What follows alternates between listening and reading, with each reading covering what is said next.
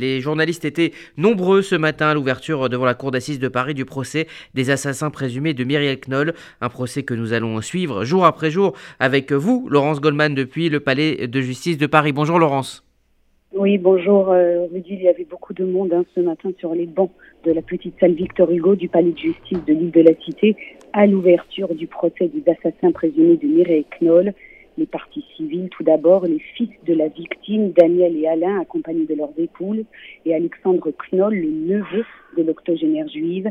Les trois filles de Daniel Knoll qui vivent en Israël se sont également portées partie civile, mais elles n'assisteront pas au procès.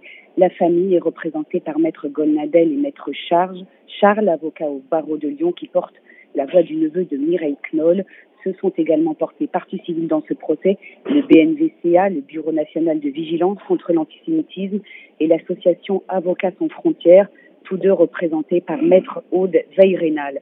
Dans le box des accusés, Yassine Nihoub, 32 ans, il était le voisin de Mireille Knoll, et Alex Carin Bacchus, 25 ans, un petit délinquant sans domicile fixe. Les deux individus s'étaient rencontrés lors d'un séjour en prison en 2017. Et puis, il y a la mère de Yassine Yves Zoulika Kelaf, également mise en examen dans cette affaire, mais qui comparaît libre. Elle, est notamment soupçonnée d'avoir lavé l'arme du crime le soir du 23 mars 2018. Elle est placée sous contrôle judiciaire. Les deux coupables présumés devront, devront répondre jusqu'au 10 novembre d'homicide volontaire avec la circonstance aggravante d'antisémitisme, une qualification pénale pour laquelle ils encourent la réclusion à perpétuité.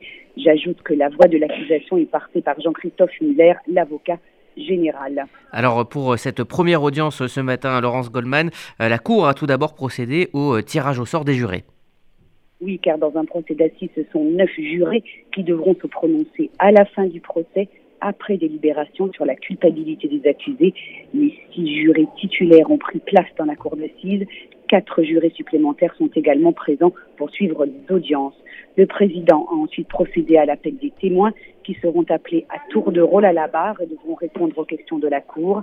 Les proches des victimes, de la victime seront entendus, comme cette femme qui s'est occupée de Mireille Knoll en 2017 et sa fille qui avait été victime d'attouchements de nature sexuelle de la part de Yassine Mioub au domicile de la vieille dame. Elle avait alors 12 ans. Mioub avait été coupée d'une peine de prison de 10 mois ferme.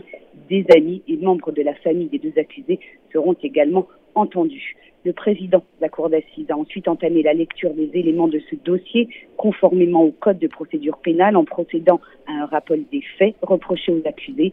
Les filles de Mireille Knoll, leur épouse ainsi que son neveu sont assis côte à côte dans la salle d'audience. Ils écoutent le président raconter ce crime particulièrement barbare. Ils sont attentifs et émus, hochant la tête, échangeant des regards et se tenant par le bras. Alors euh, cette affaire, euh, on s'en souvient, avait ému hein, la communauté juive, mais aussi euh, la communauté nationale, hein, un an à peine après l'assassinat d'une autre dame juive, Sarah Halimi. Le 23 mars 2018, Mireille Knoll, 85 ans, affaiblie par la maladie de Parkinson, vit dans son petit appartement du deuxième étage de cet HLM de l'avenue Philippe Auguste dans le 11e arrondissement de Paris. Elle connaît bien Yassine Houb qui vit chez sa mère au septième étage et lui rend de petits services ce jour-là, il rend visite à la vieille dame juive, boit plusieurs verres de la bouteille de Porto posée sur la table et finit par faire entrer Alex Carimbacus après le départ de l'aide à domicile et de la belle-fille de Mireille Knoll. Les deux hommes assassinent alors la vieille dame de onze coups de couteau au thorax, au ventre, dans le dos et dans le cou. Ils mettent ensuite partiellement le feu à l'appartement. Le corps de Mireille Knoll est retrouvé en partie calciné. Dès le lendemain, Yassine Oub est appréhendé. Alex Carimbacus est interpellé à son tour quelques jours plus tard. Depuis, les deux co-accusés n'ont cessé de se renvoyer la responsabilité du meurtre, chacun affirmant avoir été le témoin du crime commis par l'autre. Et donc la circonstance aggravante d'antisémitisme hein, a été euh, retenue par la suite euh, par les juges d'instruction. Oui, car même si les deux accusés ont changé de version à plusieurs reprises, Alex Carimbacus, délinquant récidiviste, a lors de sa garde à vue déclaré avoir entendu Yassine Houb crier Allah Akbar alors qu'il se trouvait avec Mireille Knoll dans la chambre à coucher. Il aurait également cru entendre, selon ses dires, Yassine Mioub parler des moyens financiers des Juifs et de leur bonne situation.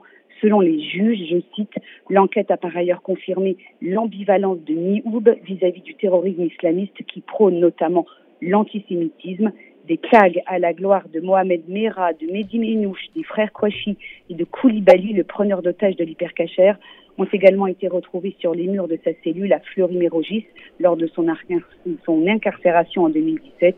Et puis dans son ordinateur retrouvé après le meurtre, les enquêteurs ont trouvé des recherches sur Internet au sujet de la présence des juifs dans les médias et de la vision des juifs dans l'islam. Il ressort en fin de la procédure, précise le président, que Yassine Mehoub avait connaissance de la religion juive de la victime, dont elle ne se cachait pas d'ailleurs, comme l'avait dit hier son fils Daniel sur RCJ. Cette première matinée du procès des assassins présumés de Mireille Knoll vient tout juste de s'achever. L'audience doit reprendre cet après-midi à 13h30 avec l'audition des premiers témoins.